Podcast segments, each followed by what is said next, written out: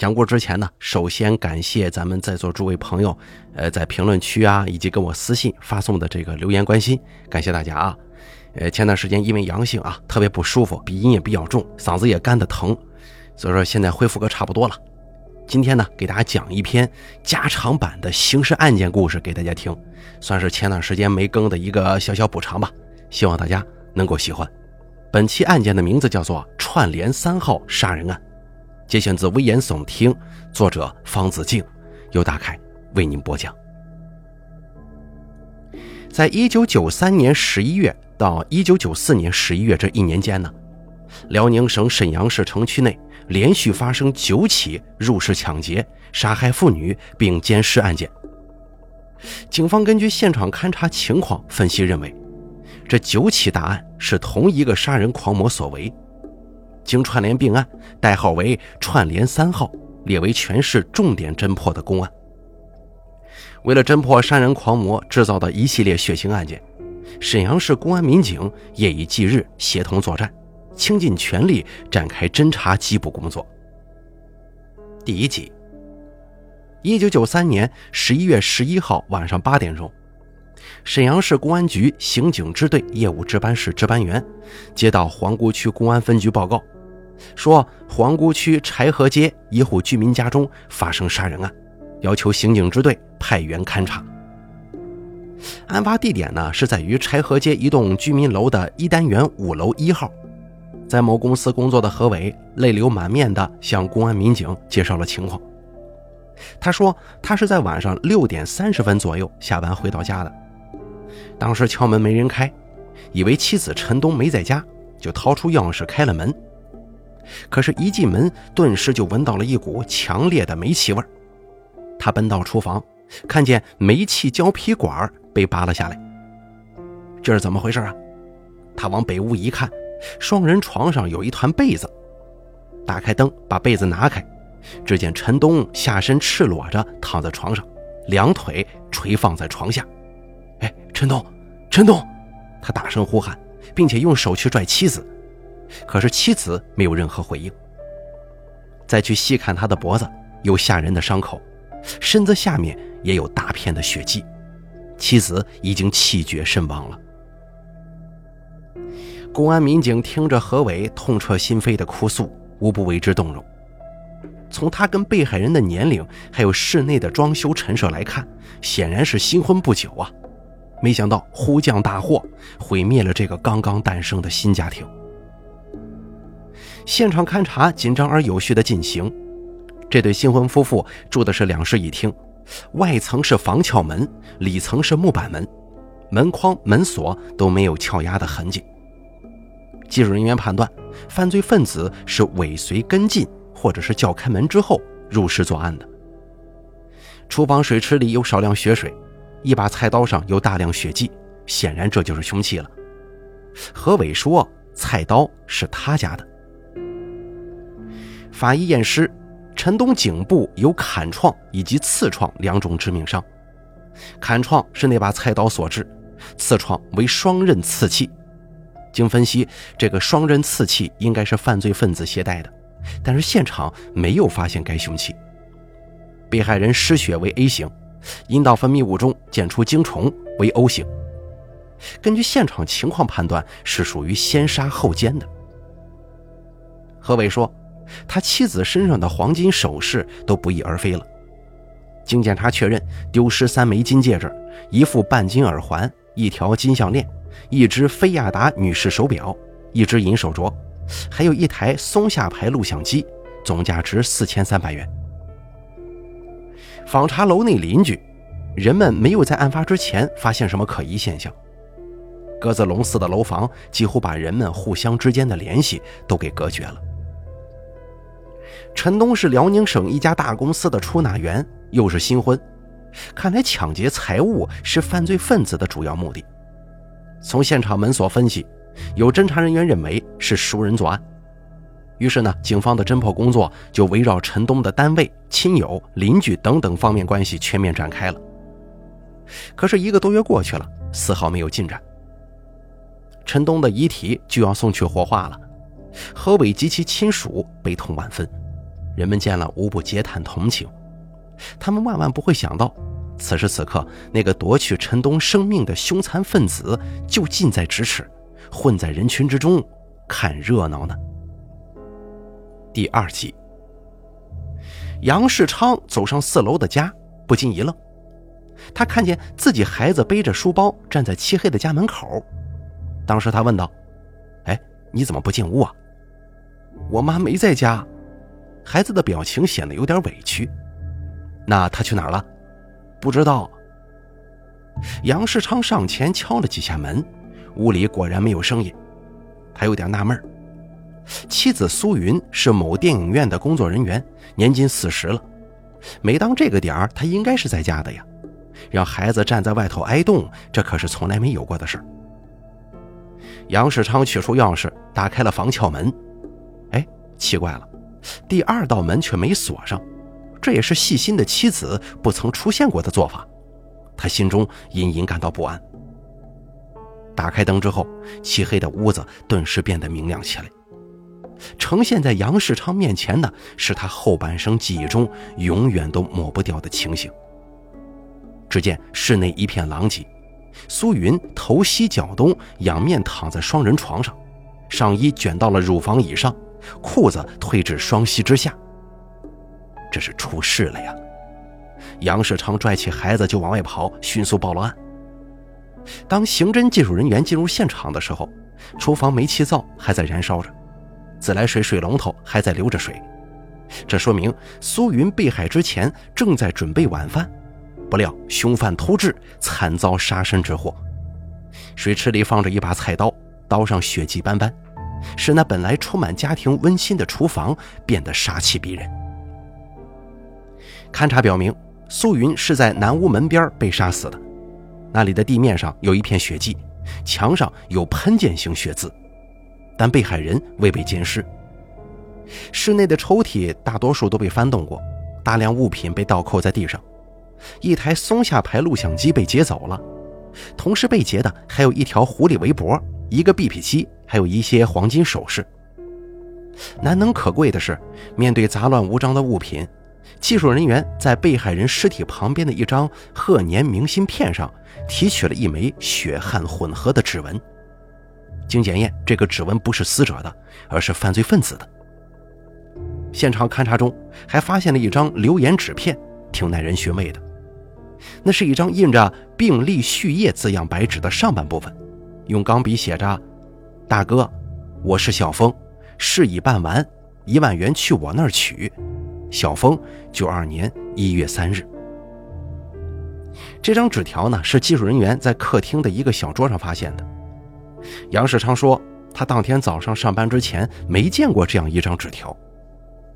病历续页这个纸是他家的，但他并不认识名叫小峰的人，在同事亲属中也没有叫这个名字的。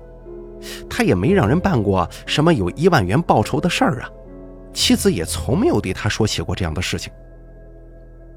侦查员、技术人员反复琢磨这张留言纸条，发现落款处写的时间很有点意思。落款处注明是一月三日，这说明是案发当天写的，与案件有密切关系，极有可能就是犯罪分子留下的。不过，一九九四年却写成了九二年，这只能有一种解释啊，那就是犯罪分子在慌乱当中出现了笔误。那么他留下这张纸条有什么用意呢？难道还有犯罪杀人后留下字条并写下自己名字的人吗？至少笔迹也是犯忌的呀。文检员说，纸条上的字在书写时运笔自如，不像是在伪装。讨论案情的时候，不少侦查员认为，留言纸条很有可能是犯罪分子作案前对被害人实施的一种骗术。或者是他在与被害人周旋的时候写的。由于作案后心慌意乱，急于逃离现场，把这纸条遗落下来了。不过有人反驳说，犯罪分子在杀人之后，还把被害人从门边拖到床上，从容不迫地妄图奸尸，说明他胆大妄为呀，不像作案之后急于逃离的人。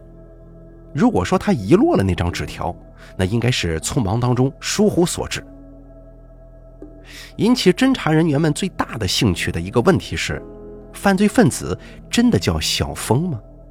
侦破人员们几乎是众口如一的给予否定，说除非他是傻子、疯子，还从来没听说过有把自己名字写在杀人现场上的罪犯呢。不知谁冒出了一句话，他说：“武松不就把自己的名字留在鸳鸯楼的墙上了吗？”在座的人为这善意的抬杠，轰的一声笑了。不过谁也没有反驳。事情明摆着，今天的犯罪分子怎么能跟当年的武松相比呀？更何况那可是小说呀。第三集，菊萍骑着自己的自行车从沙山街向凌空小区驶去。春节过后，天气更冷了，回家的路很滑，他避开冰雪路面，骑得很是谨慎。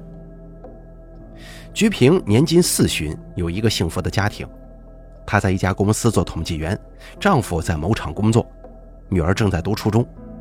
一家三口人，夫妻恩爱，女儿懂事，小日子倒也过得是其乐融融。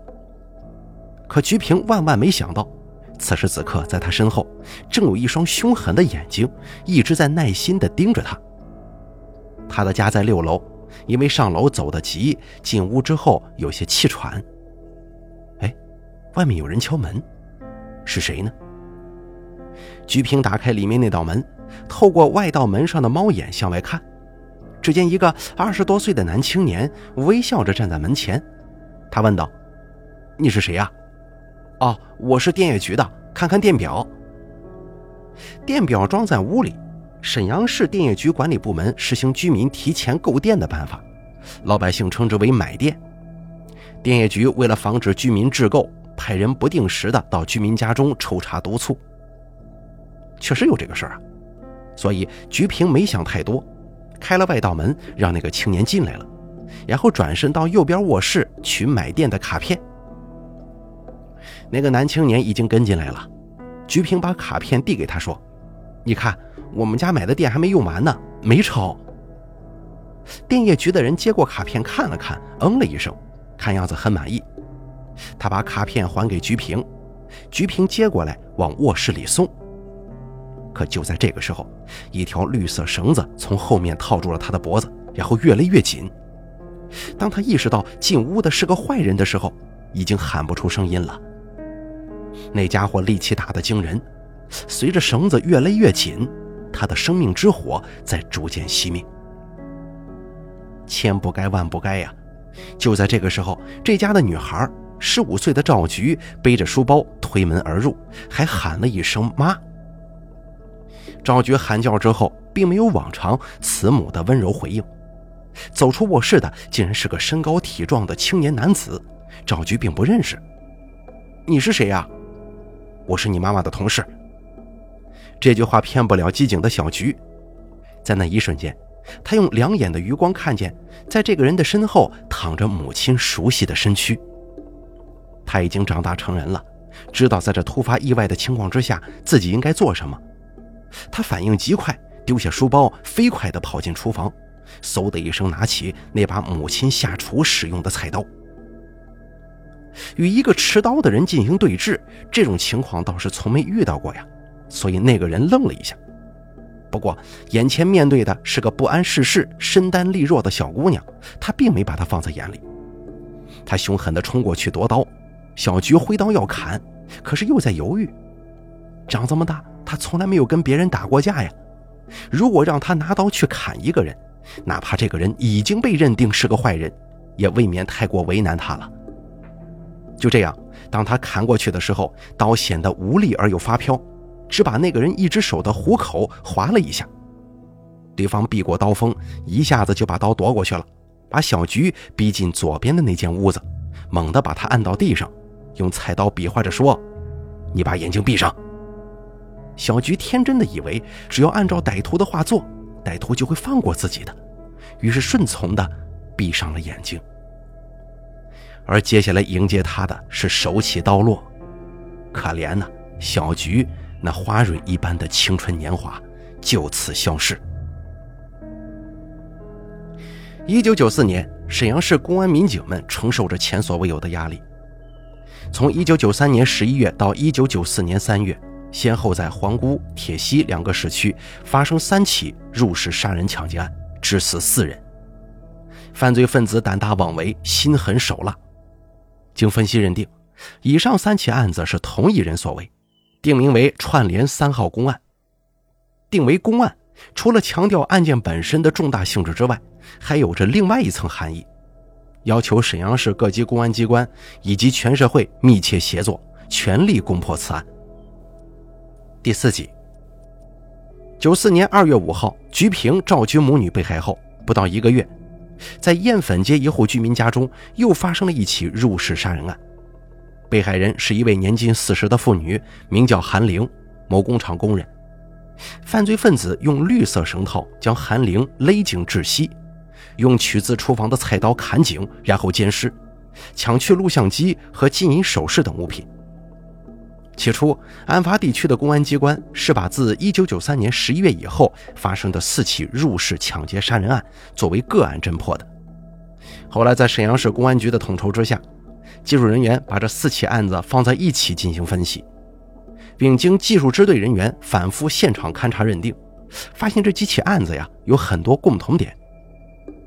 案发地点比较集中，93年10月11号跟94年1月3号彼此相距不远。九四年二月五号跟九四年三月一号两案都发生在华翔机场燕粉街一带。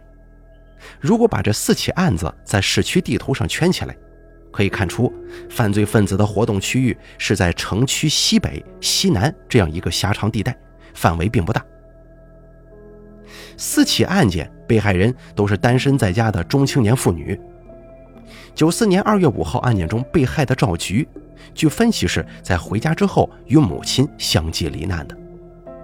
四起案件都发生在楼房里，并且楼层都比较高。犯罪分子作案目的相同，杀人、抢劫、性侵害，是犯罪分子入室之后干的三件主要的事儿这四起案件中有两起奸尸，另两起虽然没有被奸尸，但被害人苏云和赵菊也都被扒下了裤子。两起奸尸都发生在床上，现场情况大同小异。杀人凶器相同，除九三幺幺案件犯罪分子同时使用了菜刀跟另外一种双刃利器之外，四起案件都是犯罪分子对被害人实施勒颈后，再用其厨房的菜刀砍脖子，杀人灭口的用意很是明显。值得注意的是，在后两起案件中。犯罪分子使用了崭新的绿色绳子勒颈，并且把这绳子遗留在了现场。侵入室内的方法相同，四起案件门锁都无一损坏。犯罪分子用欺骗伎俩使被害人开门之后入室作案的可能性非常之大呀。第五集，杀人狂魔又露面了。四月二十一日午后三点多钟，住在镇玉小区一号楼的韩文芬正在家中闲坐，忽然听到外面有人敲门。韩文芬从某印刷厂退休以后，终日在家，难得有人到他这儿来，他赶忙走到门口就问：“谁呀？”外头响起一名男子的声音：“大姨，我找警察。”韩文芬打开门，一个二十多岁的男青年站在门口。他高个子，壮壮实实的，梳着分头，宽脸盘，大眼睛。韩文芬是个热心肠，他当时就说：“楼上有一家是警察，哎，不是我这家。”青年说了句谢谢，点了点头，向楼上走去。韩文芬就把门给关上了。没过多大功夫，又有人敲门。他打开门一看，面前站着的还是那个人。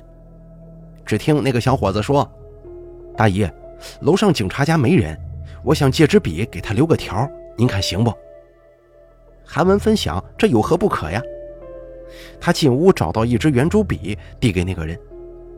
他接过笔之后，取出一个红皮本子，靠在走廊的墙上写了起来。可是韩文芬不能总开着门呢，于是把门就关上了。功夫不大，男青年敲门还笔，然后说：“大姨啊，你家有水没有？”我挺口渴的。韩文芬回屋端了一碗自来水出来，男青年几口就喝光了。还碗的时候，男青年进了屋。韩文芬问道：“怎么，你找警察有事儿啊？”“哦，我妈死了。”男青年说完之后，脸上还显得很是悲戚。至于母亲去世跟找警察有什么关系，他没说。韩文芬自然也不方便多问。男青年要往外走，韩文芬跟在他身后送他。快走到门边的时候，忽然男青年猛地转过身来，刚才还一会儿微笑，一会儿一脸悲戚的他，一下子变得狰狞可怕了，伸出两只铁钳般的大手，把韩文芬的脖子紧紧掐住，并且将其按倒在地。然后从衣兜里掏出一条绿色绳子，迅速地勒住了他的脖子。这一连串的动作做的是那么的迅速而又熟练，韩文芬的脑子还没反应过来呢，刚喊了半句，就已经感觉到了可怕的窒息，两眼金花乱冒啊！如果不是侥幸，韩文芬无疑会成为命丧杀人狂魔之手的第六个人。就在这千钧一发之际。从里屋跑出来一个二十多岁的青年，他正是韩文芬的儿子李祥。刚才母亲跟那个人的对话，他在里屋听的是清清楚楚的，但懒得出来看罢了。后来听见母亲惊悸地喊了一声，紧接着传来什么东西倒地的声音，他意识到不好啊，抓起母亲锻炼身体用的塑料宝剑，冲出来就劈向那个歹徒。歹徒万万没想到里屋还有一个人呢，赶紧松了手。推开门往楼下飞逃，一边跑一边大声呼叫：“杀人了！杀人了！”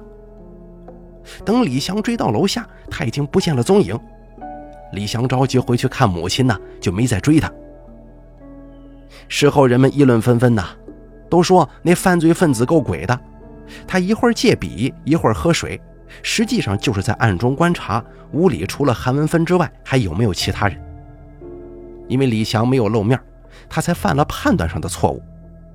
逃跑的时候，他高声喊“杀人了”，是为了把别人的注意力引向后面追赶他的人，以方便他逃脱。而遗憾的是，母子俩没有选择报案，否则他们将给公安民警提供一些关于歹徒的体貌特征等等很宝贵的线索。因为迄今为止，他们是活着面对面看到那个杀人狂魔真面目的两个人呢。第六集，小潘骑着一辆崭新的山地自行车来到曲金桥的家。曲金桥在有线电视台工作，比小潘小三岁。小潘是在舞厅里认识他的。小潘这次来找曲金桥不是头一回了。一九九三年十一月，小潘打传呼约曲金桥见面。小潘说：“我刚从大连回来，带回一台松下牌录像机，挺便宜的，你要不要买下来呀？”屈金桥看了看机器，有八成新，就问：“哪儿来的呀？”小潘告诉屈金桥，他在工厂办了停薪留职手续，在大连呢，跟朋友合开了一家音像书店。书店旁边是一个旧物市场，买啥的都有。这台录像机是在那里买的便宜货。屈金桥见小潘诚心要卖，就把他领到苏家屯。让女朋友的弟弟以一千元的价格把录像机给留下了。当天下午，曲金桥没上班，在家里等着小潘。他见小潘拎着一个鼓鼓的大兜子进来，就笑着问：“怎么着啊？又买着便宜货了？”小潘点了点头，从兜里拿出一台录像机、一件貂皮大衣，就说道：“看这件皮衣不错，给你对象穿上，保证好，就留下吧。”我就是有心给对象买，也买不起呀。小潘面露诚恳的神情说道：“你如果想要，有多少钱你就给我多少钱吧，谁让咱是朋友呢？”两个人商量了一会儿，最后屈金桥以九百元的价格留下那件貂皮大衣，那台录像机又经他介绍卖给苏家屯的一个朋友了。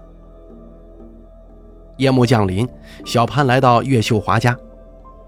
到目前为止，已经二十四岁的小潘还没找对象，只有姘头。岳秀华就是其中一个。他比小潘大五岁，他们是四年前跳舞认识的。岳秀花的家离小潘家不远，小潘到他家很方便。这天晚上，她丈夫不在家，这次幽会呀是两个人事前约定好了的。两个人春风一度之后啊，小潘从衣兜里取出了一个小纸包，打开纸包，里头露出了一条金灿灿的项链。这种东西小巧而又普通，岳秀华可以骗丈夫说是镀金的。小潘呢，特意把金项链挂在了岳秀华白净的脖子上。他相信这东西不会是假的，赶忙问道：“你这东西从哪弄来的？”“我抢的。”“你可真是没正经。”岳秀华伸出两只光溜溜的粉臂，紧紧勾住了小潘粗壮的脖子，啪的一声，在他脸蛋上狠狠地亲了一口。第七集，为了捉住这个一再入室杀人抢劫的狂魔，公安民警布下了一张巨网。沈阳市公安局组织大批警力，展开侦破串联三号公案的工作。先后多次召开全市公安派出所所长以上民警和企业保卫干部会议，专门作出部署，出动一万多人次警力上岗堵截，并结合各部门的业务，在巡逻、打击现行、审查嫌疑人、查获赃物、扫黄禁毒、打赌等工作当中广泛收集线索。刑警支队技术部门根据九四点一点三案件现场犯罪分子遗留的指纹，做了大量的鉴别工作。可是那个杀人狂魔并没有销声匿迹。七月一号、八月二十四号、九月十九号，他又犯下了三起入室抢劫的罪行。一九九四年七月一日，案件的被害者是某厂的会计员，四十岁的尹玉秀。尹玉秀被犯罪分子用绿色绳子勒颈，然后用菜刀又砍颈，家中两百元现金以及金项链、金手链、金戒指、金耳环都被洗劫了。技术人员从现场提取了一枚足印，认定是犯罪分子遗留的。八月二十四号，案件的被害人白德芝，四十六岁，被害人被奸尸了，犯罪分子劫去了其金戒指、金项链等等物品。九月十九号，案件被害人陈宇文，三十八岁，被犯罪分子用绿色绳子勒颈致死，被奸尸，抢走价值将近万元的黄金首饰。绳套啊，又是这个绿色绳套，还有取自厨房的菜刀。刑侦技术人员面对这两种凶器，好像看到那个犯罪分子气焰嚣张地说：“你看吧，又是我干的。”稍加分析就可以得出结论啊，上述三起入室杀人抢劫案还是那个杀人狂魔所为。专案组的侦查员们注意到，从九三年十一月十一号到九四年九月十九号这八起案子。杀人狂魔大致平均每一个月就会干一起，难道说这里面有什么规律性的东西吗？不好了，咱们这儿出了一个入室杀人狂魔呀！这一令人毛骨悚然的消息不胫而走，特别是中青年妇女，简直可以说谈之色变，即使躲在家中，也完全没有任何的安全感。把压力变成动力，不侦破串联三号，绝不收兵。在这个口号之下，全市公安民警怀揣着对犯罪分子的强烈义愤、同仇敌忾，立下了军令状，全身心的投入到侦查工作当中了。第八集，小潘很喜欢妹妹小雨，他把一枚金戒指送给了她。小雨受宠若惊啊，将那个金黄色的戒指在掌心上把玩了很久，笑着问：“哥。”这是多少钱买的呀，小妹啊，别提钱，这可是送给你的礼物。小潘显得很不在乎，一副大款的气派。这是小潘第三次送给妹妹十分贵重的东西了。去年冬天，他送给她一只菲亚达女士手表，后来他又送给她一对金耳环。小潘爱妹妹，也爱母亲张玉春，有了好东西，自然不能不送给母亲呢。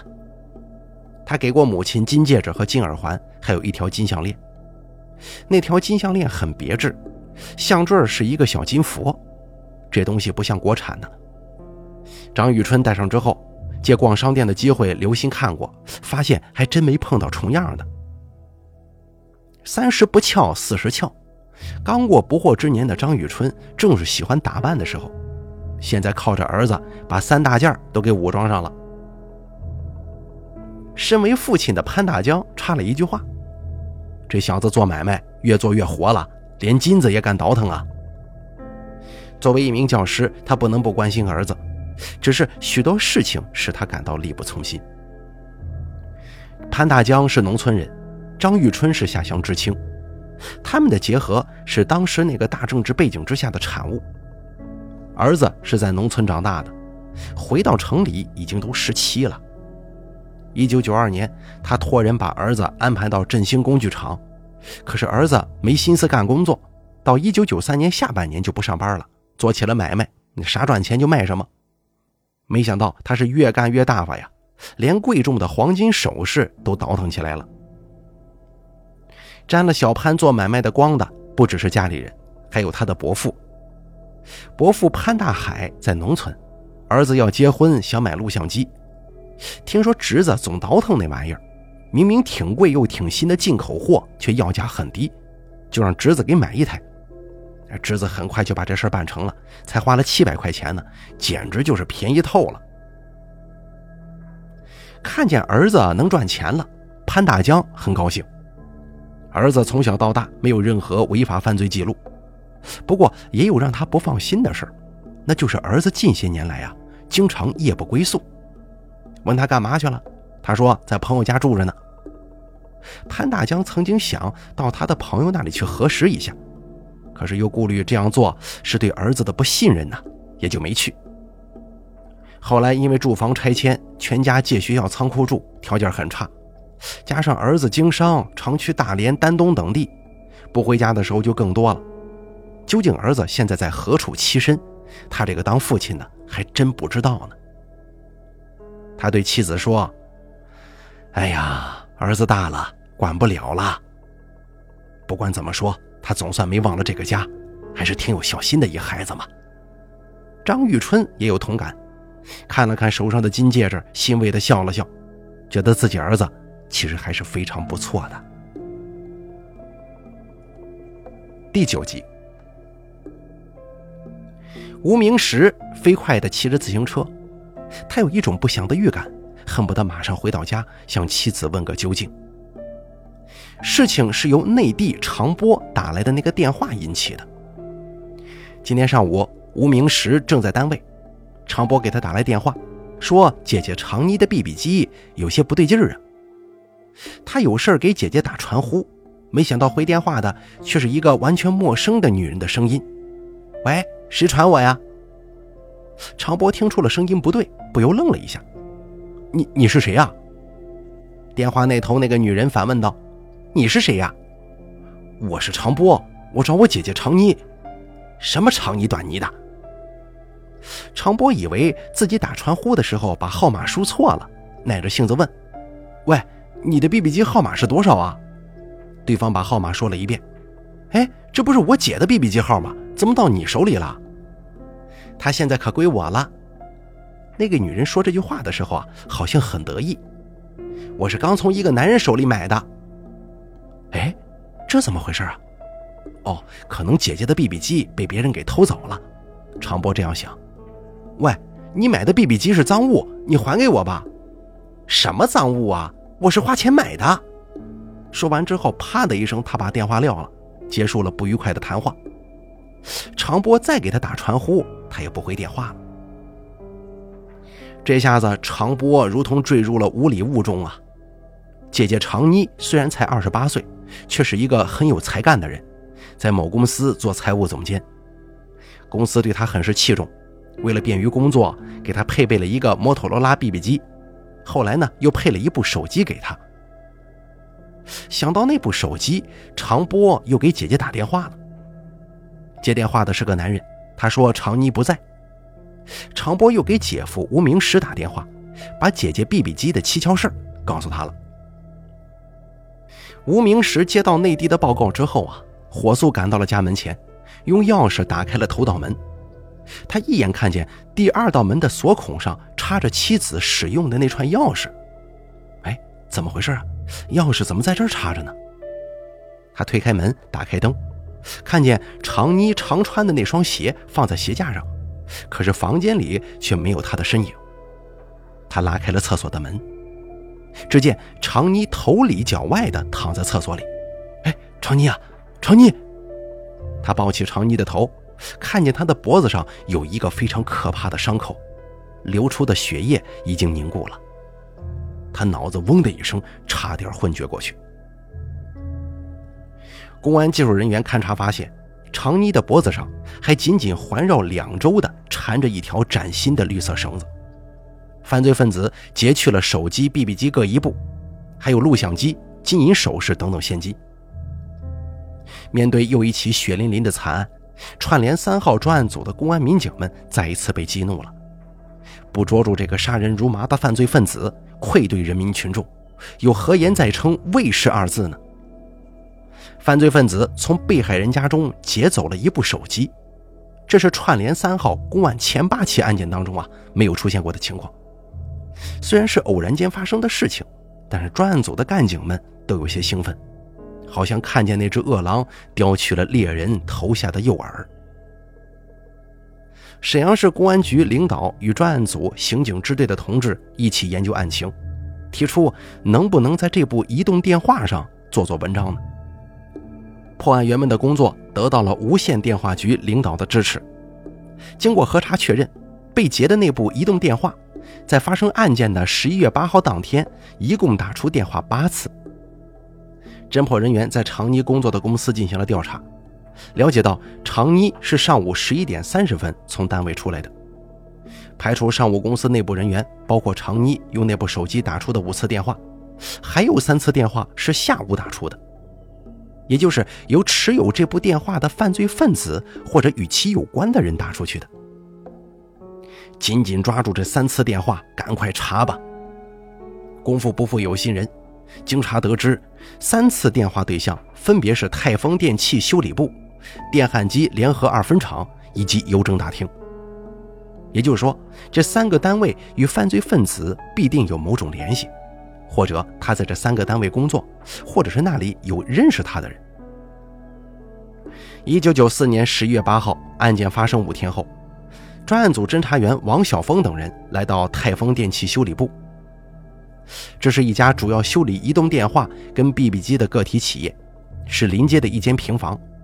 老板姓杨，还有两个干活的，一个是老板的小舅子丁浩，另一个是从河北来的打工仔汪义胜。杨老板三年前去广州进货了，现在不在。便衣警察突至，引起了一场骚动。丁浩躲起来了，这个不能不引起怀疑呀。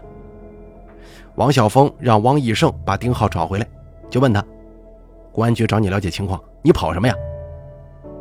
丁浩大约有二十三四岁，他不敢正眼看王晓峰，有些结巴地说：“我我给人家修大哥大、BB 机，复制过别人的手机号，我以为是这事犯了，你们特意过来抓我呢。”看来是一场虚惊啊！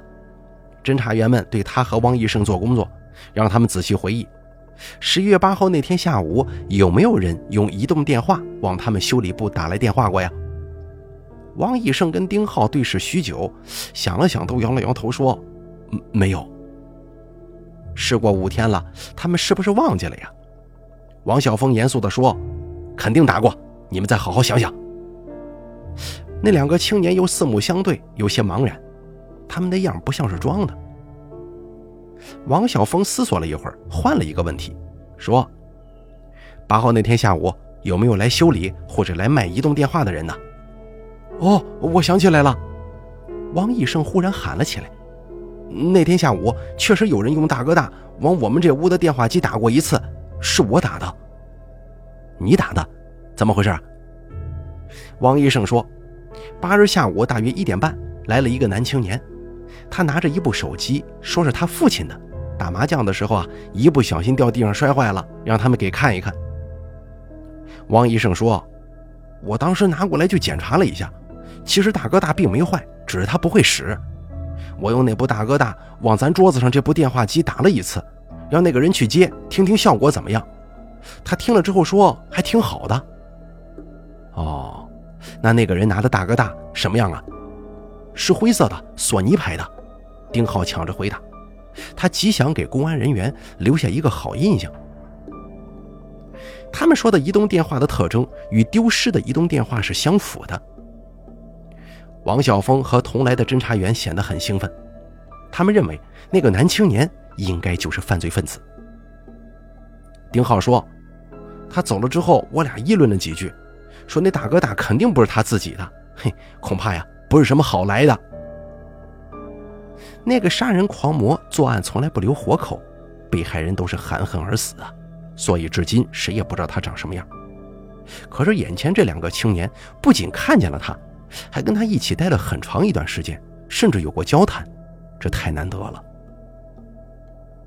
破案人员向他们详细了解了那名男青年的体貌特征。